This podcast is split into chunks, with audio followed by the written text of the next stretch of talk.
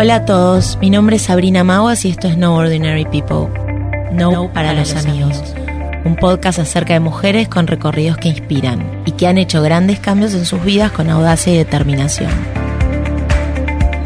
En esta segunda temporada seguiremos hablando de sus caminos profesionales, de qué aprendieron en el proceso, cómo lidian con sus miedos e inseguridades y cómo se han ido preparando para la gran aventura de sus vidas.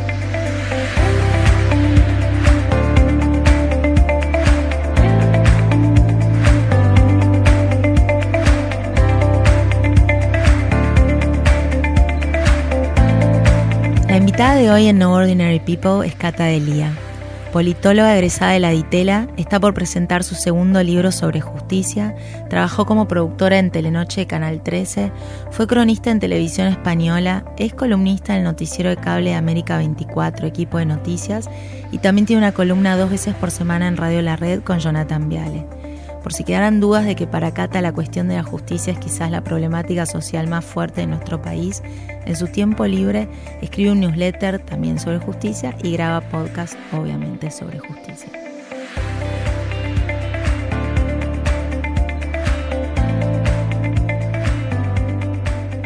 Hola Cata, gracias por venir. ¿Cómo va? Muchas gracias por la invitación. No, el placer es mío, que además en medio de tu agenda recontra agitada, que no paras por ningún lado, eh, te hiciste un espacio. Gracias. Ah, me, me da vergüenza porque parece que soy, no sé, Hillary Clinton, pero no, viste que cuando tenés muchos laburos a veces es difícil. pero- Eso, contame de los muchos laburos. Primero, en realidad, rebobinemos un poco, quiero pensar que es un poco como trato de arrancar todas las entrevistas, es cuando vos eras chiquita, ¿qué pensabas que ibas a hacer cuando eras grande? O, ya sabías de una que querías estudiar? ¿O cómo fue todo ese proceso de armado en tu cabeza? Cuando yo era chiquita quería ser actriz. Wow. Actriz de tele. Así que tan mal no estaba. No, no, y estabas más o bueno, te querías ver en la tele. Quería tele, pero ser ac- actuar en telenovelas sobre todo. Fui creciendo, yo crecí con la generación de chiquititas. Claro. Quería Cris ser Morena. chiquitita, después quise estar en Amigobios, o sea, Te fue acompañando el, el, el proyecto Cris Morena. exacto. pero no, la realidad es que yo estudié ciencias políticas en la Ditela. No, pero espera, ¿cuándo fue que dijiste no, no voy a ser actriz? Porque estudiar ciencias Y- políticas no es para el que quiere ser actor. No, en la secundaria era una cuenta. traga terrible, Ah, me encantaba historia, me encantaba todo lo que sea humanidades, eh, por fuera, en el colegio me iba re bien, era banderada, eh, pero más allá de eso leía mucho y todo lo que sea humanidades me, me interesaba y mi último año en el colegio fue el 2001. Sí. Y en el 2001, mis viejos, mi mamá es filósofa, eh, docente, mi papá es médico de hospital público, y no sé si te acordás, empezaron a cobrar en patacones, después Sí, empezaron a... claro. co- Yo iba a un colegio privado, terminé becada, y entonces me indigné, le mandé una carta de la Rúa diciendo que qué pasaba con este país, que era siempre lo mismo, que mis papás que se habían esforzado toda la vida, y, Qué maravilla, Cata. y ¿A estaba como muy mandaste? comprometida. La mandé a la Casa Rosada. Correo por escrito. Eh, Sí, una carta escrita, Claro. exacto.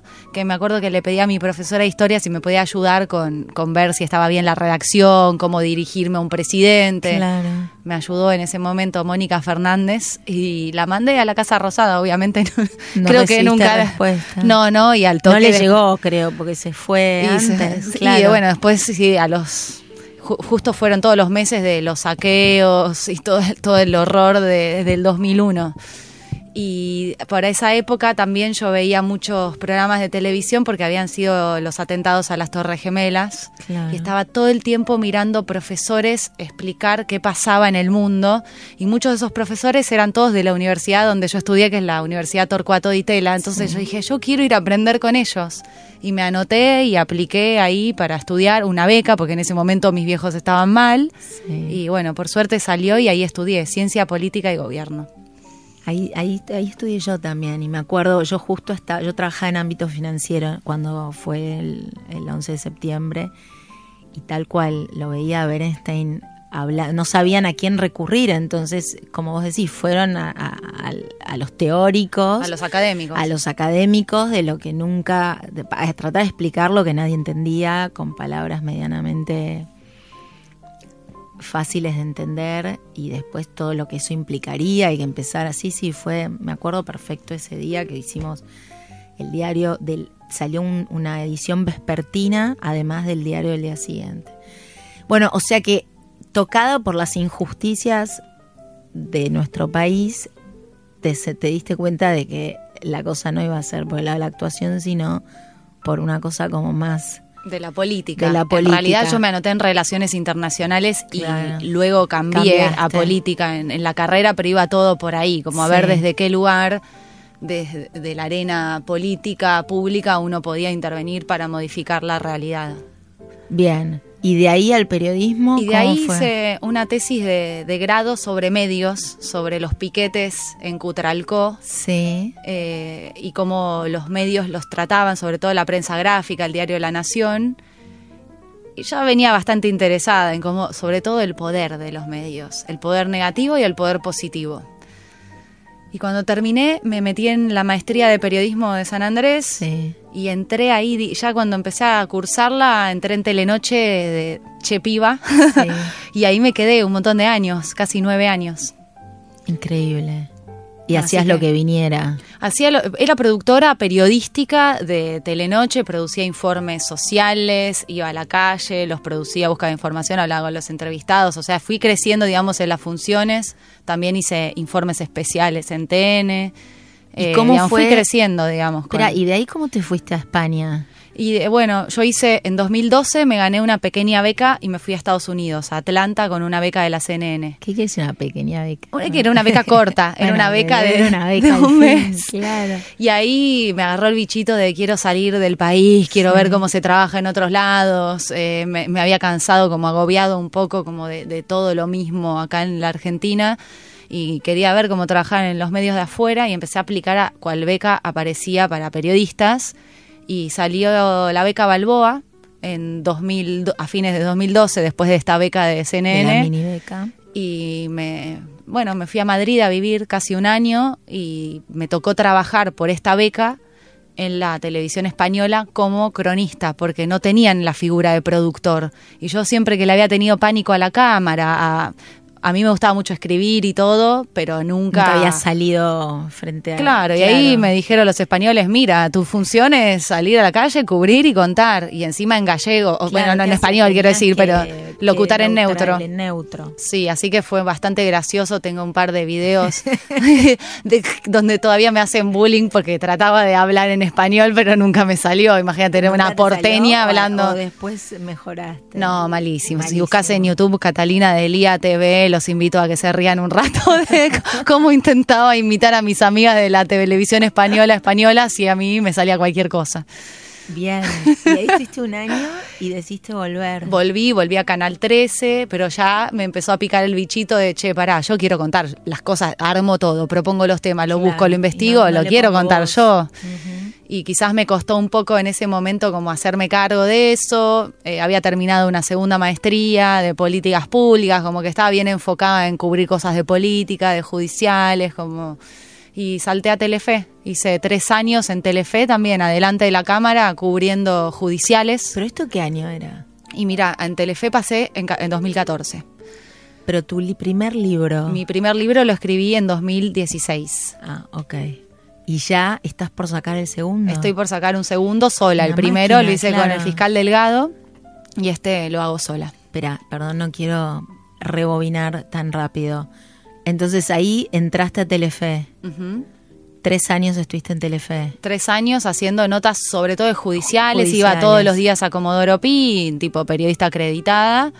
Y obvio, también cubría otras cosas de política, de policiales, pero digamos, era, iba a ser... Era tu tu especialidad. Claro, hacía de cronista, como ahí como en la puerta de Comodoro Pi, también iba al noticiero de Barili a las 20 y presentaba los temas judiciales, sobre todo, por ejemplo, no sé, en el video ese de, las monjas y, José López revoleando los bolsos, lo presenté yo, fue, digamos, primicia mía ah, en el noticiero. Eso es un antes y un después en la historia de tu vida, diría, ¿o no? y fue, fue raro, sí, porque además yo, que había eso y no podía, yo no entendía, yo decía, pero no entiendo, ¿quién lo vio hacer eso? ¿Cómo pararon? ¿Y las monjas quiénes? ¿Vos terminaste de entender? Para mí fue todo rarísimo porque además cuando lo consigo, yo eh, había ido a cubrir varias veces al convento que decían que López había revoleado los bolsos y había mirado que había cámaras de seguridad.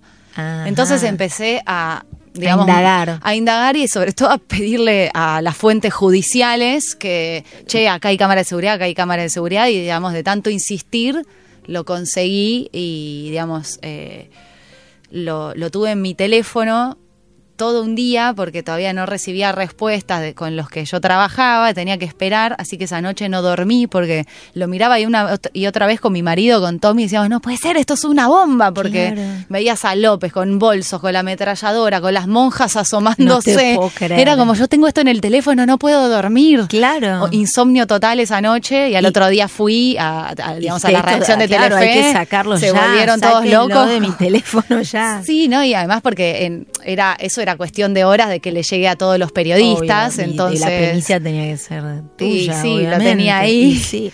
O sea, la cuestión es que lo interesante me parece es que vos tuviste como esa inclinación de, del interés de la lucha contra las injusticias y con querer participar y con querer hacer las cosas distintas, pero además tenés la vocación periodística que normalmente o no muchas veces van de la mano. Es como que tenés muchos periodistas por ahí que están mucho menos involucrados con las causas y quizás tenés mucha gente muy involucrada que le daría pánico hacer estar frente a una cámara ni hablar y que tampoco quiere todos los riesgos que incluye el periodismo al nivel que lo haces vos, que es como más que riesgos, qué sé yo, es una dedicación, es una es una vida, es un estilo de vida que no parás, ¿o no? Porque... Sí, sí, la verdad que yo amo lo que hago, si no, no podría dedicarle tanta energía, tanto tiempo. A mí me gusta, a ver, yo estudié ciencias políticas y más allá de la maestría en periodismo, mi maestría fue en políticas públicas, como que había una cosa, y todas mis amigas se dedican a, sobre todo a estudiar, a dar clases. Son docentes o son Una vida re tranquila, pero a mí lo que me pasa es que quizás por el carácter hiperkinético, no sé, pero yo cuando pasa algo así como cuando estaba en 2001, necesito como estar donde están pasando las cosas y tratar de aportar algo positivo sobre lo que está pasando. Información, calma, análisis. Es como que me desespero por estar donde están pasando las cosas. Bueno, yo creo que vos entonces tu próximo paso debería, ser la política. No, no, para nada. Sí, porque necesitamos gente que, que quiera hacer todas esas cosas que acabas de, decir que te dan ganas de hacer cuando ves injusticias o cuando ves algo que no funciona. Yo eso es lo que valoro, como no tenés miedo de involucrarte y me parece como fantástico, aparte que sos una mina joven. ¿Cuántos años tenés? 36 tengo. Bueno, imagínate, o sea, lo que más necesitamos son, bueno, mujeres además, jóvenes con ganas y con cabeza de decir, bueno, me involucro y, voy para adelante. Ahora vos, siguiendo un poco como con la, la línea de la cronología, de ahí a escribir el libro ¿Cómo fue esa situación? Escribir el libro fue porque yo vivía en Comodoro Pi. Esos tres años que estuve en Telefe estaba todos los días, todo el día, cubriendo todo lo que pasaba, más allá de si saliera o no. También yo hacía en ese tiempo columnas judiciales en, en Radio del Plata con Gise Busaniche en un programa. Entonces estaba todo el tiempo haciendo cosas de eso. Me había hecho un blog que se llamaba Voces Excluidas, donde contaba como injusticias de la justicia. Y ahí empecé a escribir muchos artículos. Y hubo uno que yo escribí, que fue el caso de Ezequiel, que es como que empecé a ver esas cosas, porque yo veía que los pibes pobres entraban esposados adelante de todos nosotros. Pero después iba un corrupto poderoso y entraba caminando por el ascensor y algunos funcionarios judiciales hasta los iban a recibir. Entonces como me lo empecé a preguntar, ¿viste? Como, ¿cómo es esto? Y que a nadie le sorprenda, como que eso sea la normalidad en los tribunales, sobre todo en Comodoro Piques, donde se eh, investigan las causas más sensibles de corrupción, de la política, de narcotráfico. Y eh, vi el caso, llegué al caso de, un juez que estaba investigando a un pibe que habían detenido por robarse un tablón de madera en la estación de retiro, que se lo agarró de la, de la estación de retiro porque hacía frío, era invierno y quería prender un fueguito para no morirse de frío a la noche. Lo detuvieron al pibe, lo detuvieron, le hicieron pericias al tablón de madera, con lo que cuesta eso para el Estado, el tiempo y todo. Y ese mismo juez, que no importa porque la verdad que todos tienen estas cosas, por eso no digo el nombre, eh, tenía causas de corruptos kirchneristas que la tenía dormida hacía ocho años. Papeles por lo menos sí, no sé, por ahí era inocente, era un supuesto corrupto kirchnerista, pero no hacía nada, o sea, la tenía ahí dormida en el escritorio, digamos, pero a este pibe en unos días lo detuvo, en unos días eh, pidió pericias, digamos. Entonces vos veías como la doble vara de la justicia, que lo pusimos en el libro con Delgado luego, que fue lo que me inspiró a hacer el libro, que era, bueno, a los poderosos de turno, que puede ser un empresario, un político, alguien poderoso, en ese momento los acaricia la justicia, mira para otro lado, los, los beneficia de alguna manera. Ahora, a los débiles, a los que dejaron el poder o a los pobres, los aplasta con mano de hierro. Y la verdad es que lo escribimos, fue la, primera vez que salía algo como una crítica desde adentro, porque cuando se le mostré mi nota Delgado, le gustó, me empezó a contar casos, me dijo, claro, es así, y empezamos a pensar, ¿por qué no hacemos algún paper para una universidad? Y cuando él tenía un amigo que era de Planeta, y la verdad es que cuando le contó, mira, estamos con Cata con este paper, uy, me encanta la idea, yo justo te quería pedir un libro, bueno, y les gustó nuestra idea del libro. Entonces el libro es un poco eso, la teoría de, de cómo la justicia se mueve al calor de los vientos del poder de tu y en el mientras tanto a los débiles los aplasta o con la ignorancia o con mano de hierro. Y la verdad es que pegó en el sentido de que después todos empezaron a decir lo mismo, porque tres años después lo empezaron a ver. Además, me encanta escucharte porque yo en el 2000 me, recibí de la Ditela y mi tesis fue eh, justamente sobre, eh, era como un análisis a la justicia menemista a toda la cuestión, digamos, de los fiscales y, bueno, y demás. Entonces, que era un caso raro, lo tuve a, Gargarela de, tutor, y me miraban como diciendo, ¿por qué elegiste un tema de derecho? Y, la verdad es que porque en el fondo lo que yo veía eran injusticias, veía con mucha menos eh, data de la que tenés vos, porque yo todavía miraba por la tele y esa era la sensación que tenía. Este, de cómo se iban haciendo, viste, el persalto, cómo se iban lavando manos, lavando manos hasta que llegaba a un lugar que era donde tenía que llegar y que ese juez se ocupase.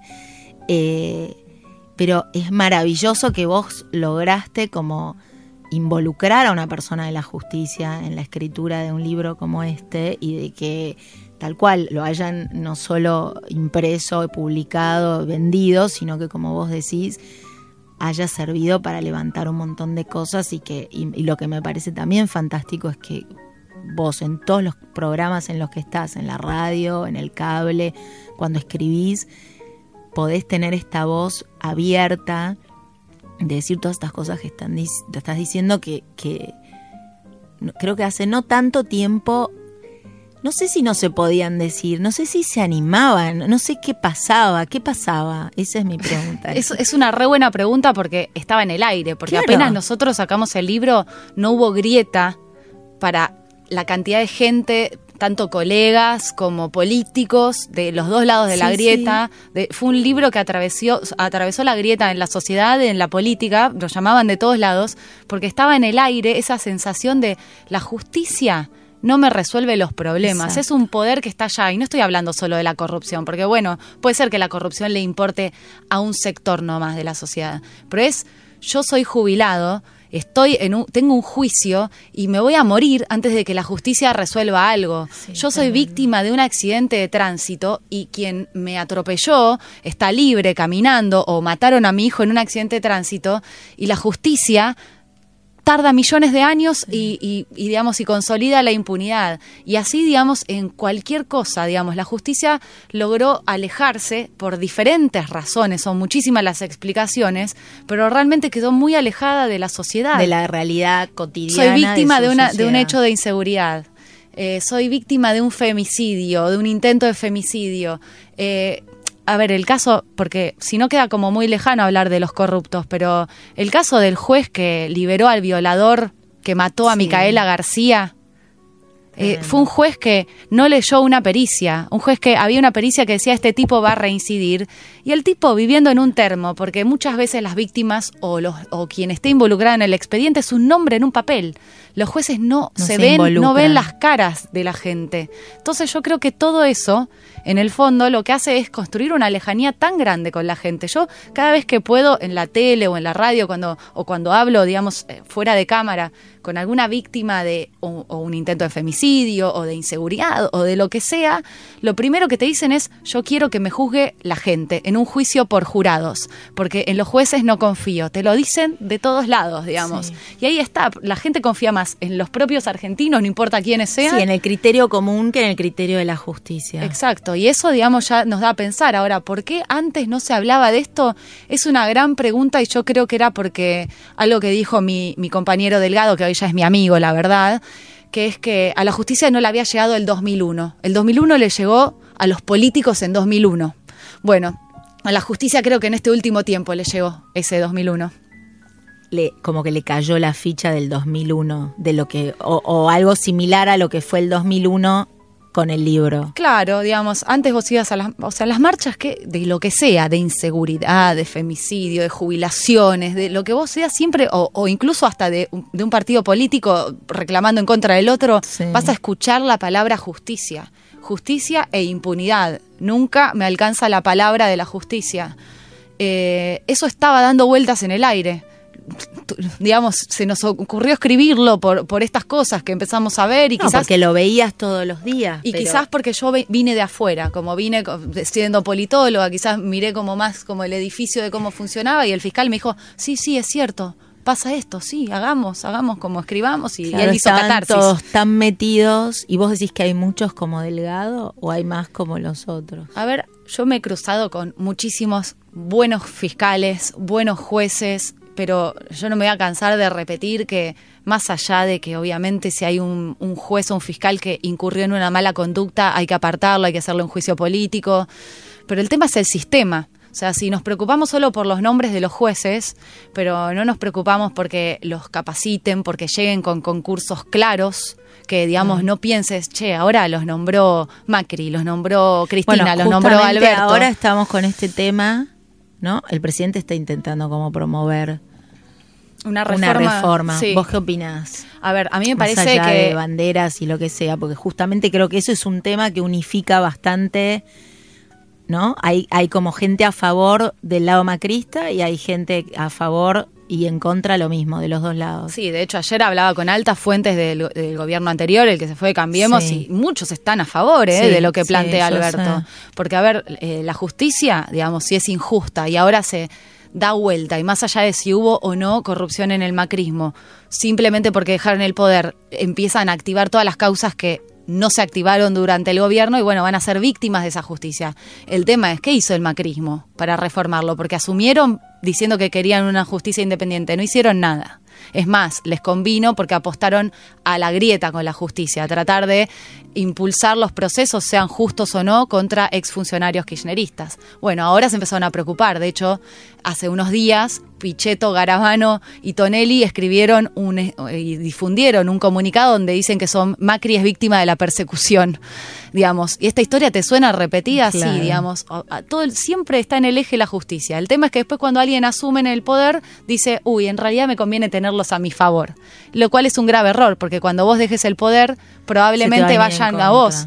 Ahora, lo que anunció Alberto cuando asumió como presidente a mí me parece re interesante y re necesario y es la primera vez que un presidente con agallas se para y no solo anuncia una reforma judicial integral, sino que está anunciando el fin de la contribución de los sótanos del poder, de los agentes de inteligencia en las causas de judiciales, en las causas judiciales, lo cual es uno de los principales alimentos para las peores sospechas sobre las causas y cómo funcionan eh, los jueces y los fiscales. Por lo cual, a mí me parece que es re interesante. Ahora, hay que ver si lo va a poder hacer y cómo lo va a hacer. Y si lo van a dejar aplicarlo. Pero digamos, lo que él anunció hasta ahora es muy interesante. Tampoco se conoce la letra chica, ¿eh? porque hubo un montón de, de cosas dando vueltas y hasta donde yo chequeé, lo tienen bajo cuatro llaves, la mesa chica de verdad de Alberto y sobre todo Gustavo Vélez, que es el alma mater de este Ajá. proyecto de reforma judicial. Pero en tu opinión, ¿cuáles serían, digamos, las reformas necesarias? A ver, a mí me parece interesante lo que plantean de darle más poder a los fiscales, eh, que es básicamente lo que quiere Alberto y que anunció que es eh, dar impulso al nuevo código acusatorio penal, que es, bueno, hoy en día la mayoría de los fiscales, sobre todo los fiscales federales, que Sí. es a dónde apunta, porque vamos a decirlo, sobre todo están mirando Comodoro Pi y las causas de corrupción y sí. narcotráfico. Entonces lo que dicen es, es más, digamos, hay que licuar el poder de los jueces de Comodoro Pi, que no tengan tanto poder, que solamente 12 jueces, los fiscales que están ahí, eh, eh, puedan tratar e investigar ellos en vez de los jueces, porque hasta ahora los jueces de Comodoro Pi son los que pueden ordenar las medidas, ordenar el no allanamiento, avanza, sino- ordenar una pericia. Ahora, digamos, lo que buscan con este la implementación de este nuevo código, que en algunos lugares del país ya funciona, es que el fiscal sea el que proponga y avance con las medidas, haga la investigación y el juez luego decide, digamos, va como regulando el proceso, administrándolo, pero no está en el día a día de la investigación. La investigación la lleva el fiscal. Esa es la idea de Alberto. Y eso le saca muchísimo poder a los jueces que hoy que siempre estuvieron en la mira de toda la sociedad y de, los distintos partidos políticos. Eh, y lo mismo, digamos, es interesante, la reforma judicial, la propuesta de unificar fueros, entonces va a haber muchos más jueces que eran jueces de causas de- y deli- otro tipo de delitos. Sí. Ah, bueno, ahora en vez de 12 van a haber por lo menos 50, si es que se implementa esta reforma. Entonces, los jueces van a tener menos causas en sus manos y eso va a agilizar, las causas van a ir más rápido, la que sea, la de, Sí. digamos, la- la de Sí, va, va a haber como una agilización de la parte como más administrativa. Sí, o- que es un tema Sí, tremendo, total, porque hoy el es lo que promedio- todo. Sí, según ASIG, el promedio de una causa de corrupción son 14 años, o sea, es una locura. Y estamos siendo benévolos, Es- es porque el año pasado vimos juicios de los 90. Y todo en papel, seguramente. Todo en papel y bueno, en, en el medio ya te digo, volvemos a la gente. Los jubilados se mueren, las víctimas se Sí, sí, mueren. la gente no tiene tiempo para eso. Ninguna persona. La vida tiene es finita, pasan millones de cosas todo el día y sí, es tremendo. Eh, A ver, la ministra Lozardo lo que dice, esta reforma es sobre todo para agilizar los tiempos de la justicia y que los jueces de Comodoro Pi no tengan todo el poder en sus manos. Después, todo el resto de las cosas, un poco es chamullo porque hasta ahora es lo que anunció Sí, como Alberto. siempre en la política hay una cuota de chamullo importante. Me- no sé, lo estoy diciendo yo, me hago responsable yo de eso, pero digo, hay un marketing, no le digamos chamullo, hay un marketing que es el que, bueno, para que la gente lo escuche y entre y medianamente los sectores lo acepten. Igual no decía el chamullo del gobierno, sino el chamullo de las versiones que No, empezaron a claro.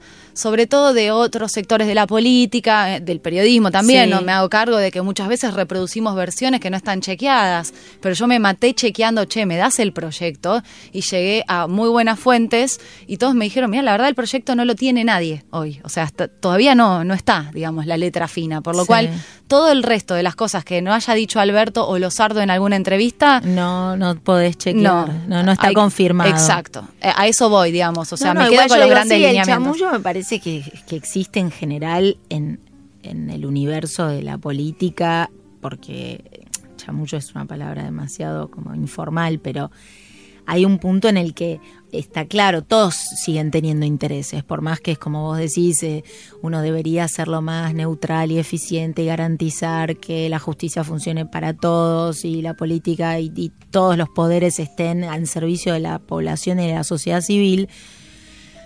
Eso es como en la teoría, en la práctica me parece que es como casi un imposible porque además todo está hecho y, y- y ejecutado por personas que siempre tienen más de un interés en la mira o digamos un interés eh, declarado y otro oculto o, o uno declarado y muchos ocultos o viceversa. Tal cual. Pero eh, te pregunto yo, ¿vos cómo crees que realmente podría podrías ayudar vos como lo que vos pensaste cuando eras chica y mandaste esa carta a De la Rúa? O sea, hoy sentís que estás cumpliendo eso, tenés como un, un plan trazado hacia dónde vas o, o- o cuál es el plan? A ver, no tengo un plan trazado, la verdad, porque un poco uno toma decisiones y otro poco también la vida te lleva en todo sentido, te lleva en lo profesional, en lo personal, son como muchas cosas. eh.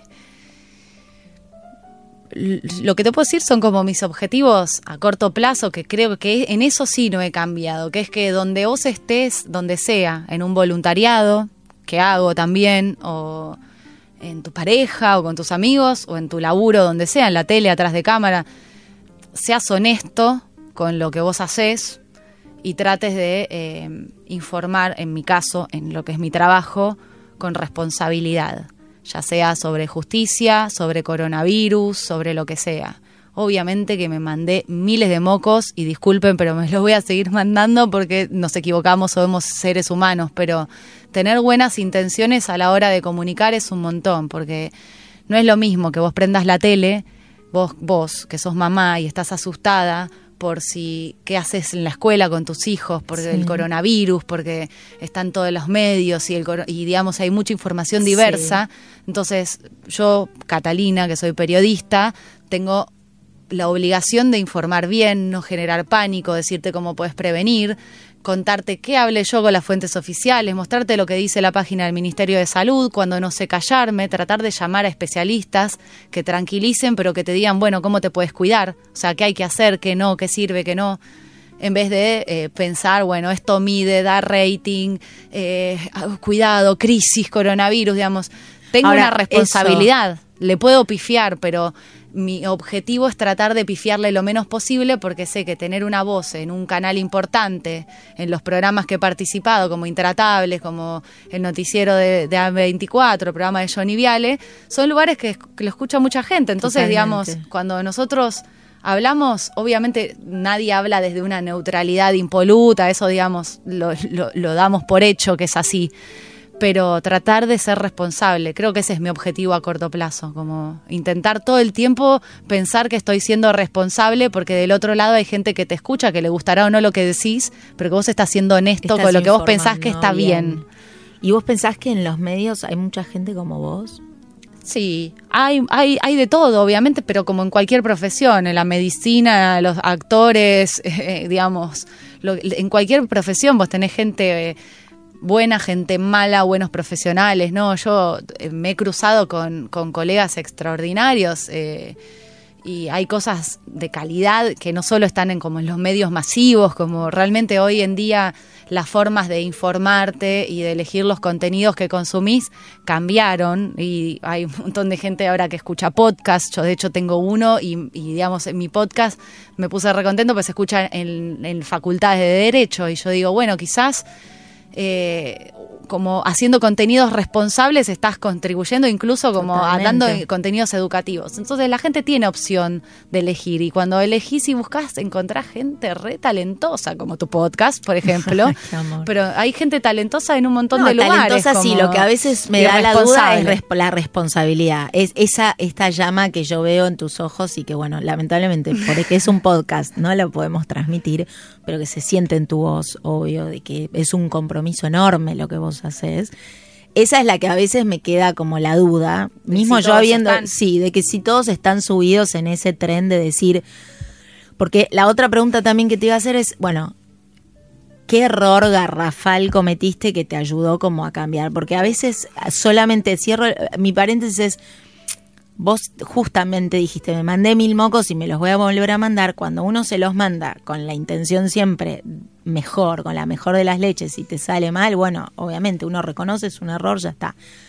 La duda es cuando, cuando uno vive medio en el limbo ese de decir, bueno, no importa demasiado, yo tengo que salir con algo y salgo y si no lo chequeé mil, mil veces o si ya sé que no está 100% este, chequeado esto, igual lo digo, eso es una una falta increíble de, responsabilidad frente a toda esta gente que vos, como bien decís, elige un medio, elige una persona que piensa que más o menos se alinea o que tiene una, un compromiso y después es desinformada o está mal informada o como sea que se diga.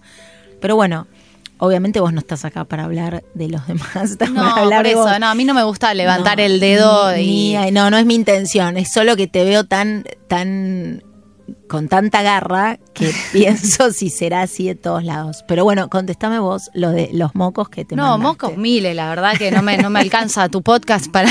tengo que hacer como un montón de capítulos y, digamos, mi memoria es mala, pero... No, pero una que vos digas como, no solo para decir y resaltar el error, sino algo que vos te equivocaste y de ahí eso aprendiste y ya sabés que, o sea, de ahí en más haces las cosas diferentes. A ver, hubo, hay dos cosas así como que son genéricas, pero que, digo, bueno, si pudiera volver atrás, eh, lo haría distinto y digamos, si una es haber informado determinadas causas judiciales, que siempre, la verdad que, o sea, intenté ser muy minuciosa con qué informar, entonces obviamente todo está chequeado según el expediente y todo, pero bueno, a veces los funcionarios judiciales tienen sus intereses de por qué filtran y los medios tienen sus intereses de por qué publican, y la verdad es que con el tema de la corrupción, ah, para todos los que están siendo investigados corre el derecho, la, presunción de inocencia. Vos hasta que no tengas condena firme sos inocente. Y a veces pienso que los periodistas de judiciales, muchas veces, por, por cómo es la dinámica, porque de nuevo, o sea, no, no, quiero levantar el dedo porque yo me hago cargo de haber formado parte de eso, yo me intenté correr ya de ese lugar, pero que exclusivo, la pericia, que... Y por ahí pasa un poco más y el juez sigue investigando y esa persona es inocente.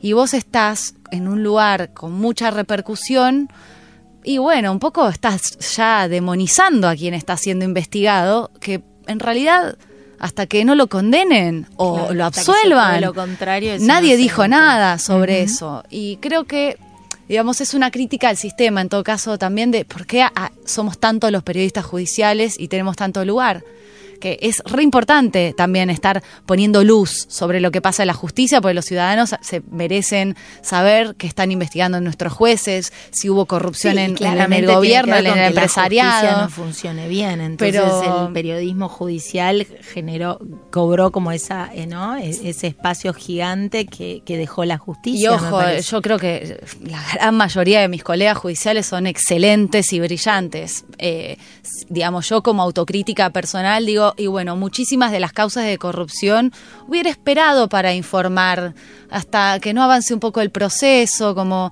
que cuando imputaron y todos los, los grafes imputaron, imputaron, fue a declarar, pero acaba de empezar la investigación. Quizás una investigación trucha sobre la base de un testimonio, un testigo pero trucho. que eso pasa un poco por la presión de la primicia y de que hay que salir? Es una mezcla de todo. Yo creo que es mm. una mezcla de todo. Es una mezcla de, de a dónde estamos yendo como, como digamos, en el medio, el medio masivo sobre todo, hay un montón de canales de, de, aire, de cable, digamos, que la noticia también se transformó como en un elemento de consumo, también son contextos en el cual hay una grieta, entonces hay un lado de la grieta que quiere ver presos a los otros, y eso cambia según cada gobierno, pero entonces hay como una efervescencia social de son todos corruptos, que vayan presos, devuelvan la que se robaron digamos, y todo eso más, eh, digamos, la competencia por la primicia, qué sé yo, como, y un sistema que funcionó siempre así, y a veces nos hace a los periodistas no pensar, entrar como en una ola, si se quiere, y por ahí estás eh,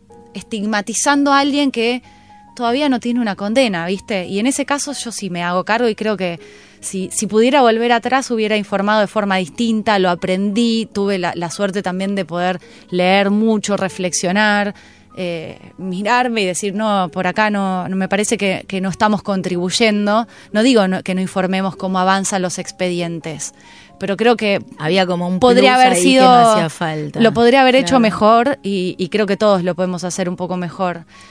Y después errores millones, qué sé yo, me, remito a los últimos, enojarme en intratable todo el tiempo. ¿Es verdad lo que pasa ahí en escena? ¿Está ensayado? ¿Va en serio? No, ensayado no. No, yo creo que, digamos, a ver, Intratable me parece un programa maravilloso del cual... Eh, obviamente siempre hay mejores o peores eh, programas y capítulos, pero es maravilloso por lo siguiente, porque yo pasé por un montón de medios, por un montón de programas, soy muy inquieta, entonces voy saltando, ¿viste? Y me atrajo esto, que lo hablaba mucho con mi psicóloga Margarita, que es, que es una exposición de la sociedad argentina. Vos en Intratables tenés todas las voces todas las voces. Tenés un ultra archi académico con doctorado, tenés un ciudadano de a pie que está ahí y dice, che, a mí me pasa esto, tenés a los protagonistas políticos, judiciales, policiales, digamos, y tenés panelistas que representan todas las corrientes de pensamiento. Esa libertad, digamos, más allá después de lo que, lo que sale, porque básicamente es lo que es, con esa gente que está ahí, lo que sale, ¿viste? Y a veces salen cosas súper copadas.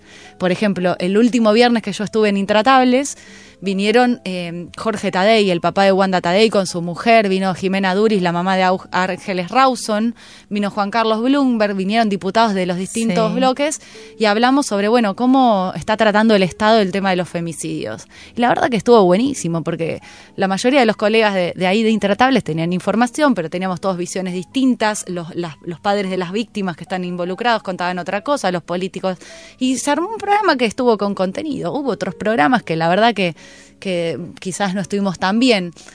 Eh, a mí lo que me gustó siempre de Intratables es que representa todo. Vos eh, pienses lo que pienses, siempre alguien, algo vas a escuchar que, que, te interesa. Y aunque pienses lo contrario, está bueno porque justamente escuchás todas las voces. Y a mí como periodista me interesó estar ahí y me va a doler mucho, lo voy a extrañar, poder eh, tener tanta libertad para opinar. Porque, a ver, nunca nadie me dijo no hagas esto o no sé qué, pero la libertad que vos tenés en Intratables de lo que pensás, lo decís, no lo tuve en ningún otro lado. Qué fantástico. En los, libros quizás. Y esa libertad, la verdad, yo se la agradezco a América, o sea, eh, porque no me pasó, no me pasó en otros medios. pero ahora igual te fuiste, ¿qué vas a hacer? Uy, a ver, puedo contar pocas cosas. No, me, no me fui del Grupo América. Las autoridades del Grupo América me dejan irme a la TV pública. Mira, te prestan. Me prestan y voy a estar en los dos lugares. Voy a estar a la mañana en el Noti que estoy haciendo, que es un nuevo Noti en el cable, que se llama Equipo de Noticias, a toda la mañana en el cable de A24, estoy con A24.com haciendo mi newsletter de justicias y voy a estar en, en, la TV pública haciendo unos contenidos diferentes que hasta ahora no puedo contar. ¡Qué genial! Pero que básicamente una productora que hace contenidos muy lindos, educativos, que te dejan algo, me vieron y me invitaron a participar de un proyecto que creo que va a estar muy bueno, así que pronto te informaré. ¡Qué bueno! Te felicito pero que va a estar bien. Gracias. No, ¿y qué le, qué le dirías vos a la cata esta que mandó la, la carta a De la Rúa? Hoy, pasados todos estos años. Le diría que intensa, nena, porque te, pones siempre todas las causas al hombro. Eh, no, qué sé yo, le diría que eh, que, bueno que, que me importaban las cosas que pasaban en el país, porque en algún punto como que por más que hice muchas cosas diferentes, todas llevaron al mismo camino. Eh, por lo cual, digamos, en algún punto agradezco que se me haya ocurrido eso, porque es como... Totalmente, fuiste coherente, lo seguís siendo, me parece. Sí, a veces eh, también pienso que, bueno, a veces digo, me gustaría hacer otro tipo de periodismo para descansar un poco de la intensidad, porque básicamente soy intensa, pero vivimos en un país intenso. ¿Viste? Y a veces te agobias. Bueno, pero es medio imposible. Uno es así, vive en este contexto que tendrías que hacer notas sobre qué, sobre clases de yoga. Y no sé, pero por ejemplo, cuando vivía en España me aburría bastante. Claro, ¿Viste? Decía, ¿cómo? iba a cubrir una nota de Nevó, iba al Parque del Retiro a cubrir, uh, pusieron unos paneles solares en un barrio. Y yo al principio me copaba porque decía, qué lindo, contenidos diferentes, y después me empecé a aburrir y dije, bueno, no, los argentinos. En Argentina sí que no te aburriste, pueden pasar un montón de cosas, pero el rock que tenemos los periodistas es único. Y a todos los argentinos tenemos un rock encima que aunque sea, no sé si nos va a servir de algo alguna vez, pero para sobrevivir acá nos sirve. Y bueno, cuando vamos afuera después todo se nos hace más fácil. Sí, totalmente. Bueno, millón de gracias, Cata, un placer escucharte. Bueno, gracias a vos. Para mí es re raro estar del otro lado del micrófono, así que gracias por la oportunidad de poder hablar un poco de, mi vida. Gracias, mil gracias. Si te gustó el episodio de hoy, por favor suscríbete en Apple Podcasts o Spotify o en donde sea que escuches tus podcasts y no te olvides de calificarnos y hacer un review. Me encantaría que hicieras correr la voz en las redes sociales te gustaría escuchar a alguien en particular en el programa, mandame un mensaje directo a arroba no podcast o escribime a hola arroba.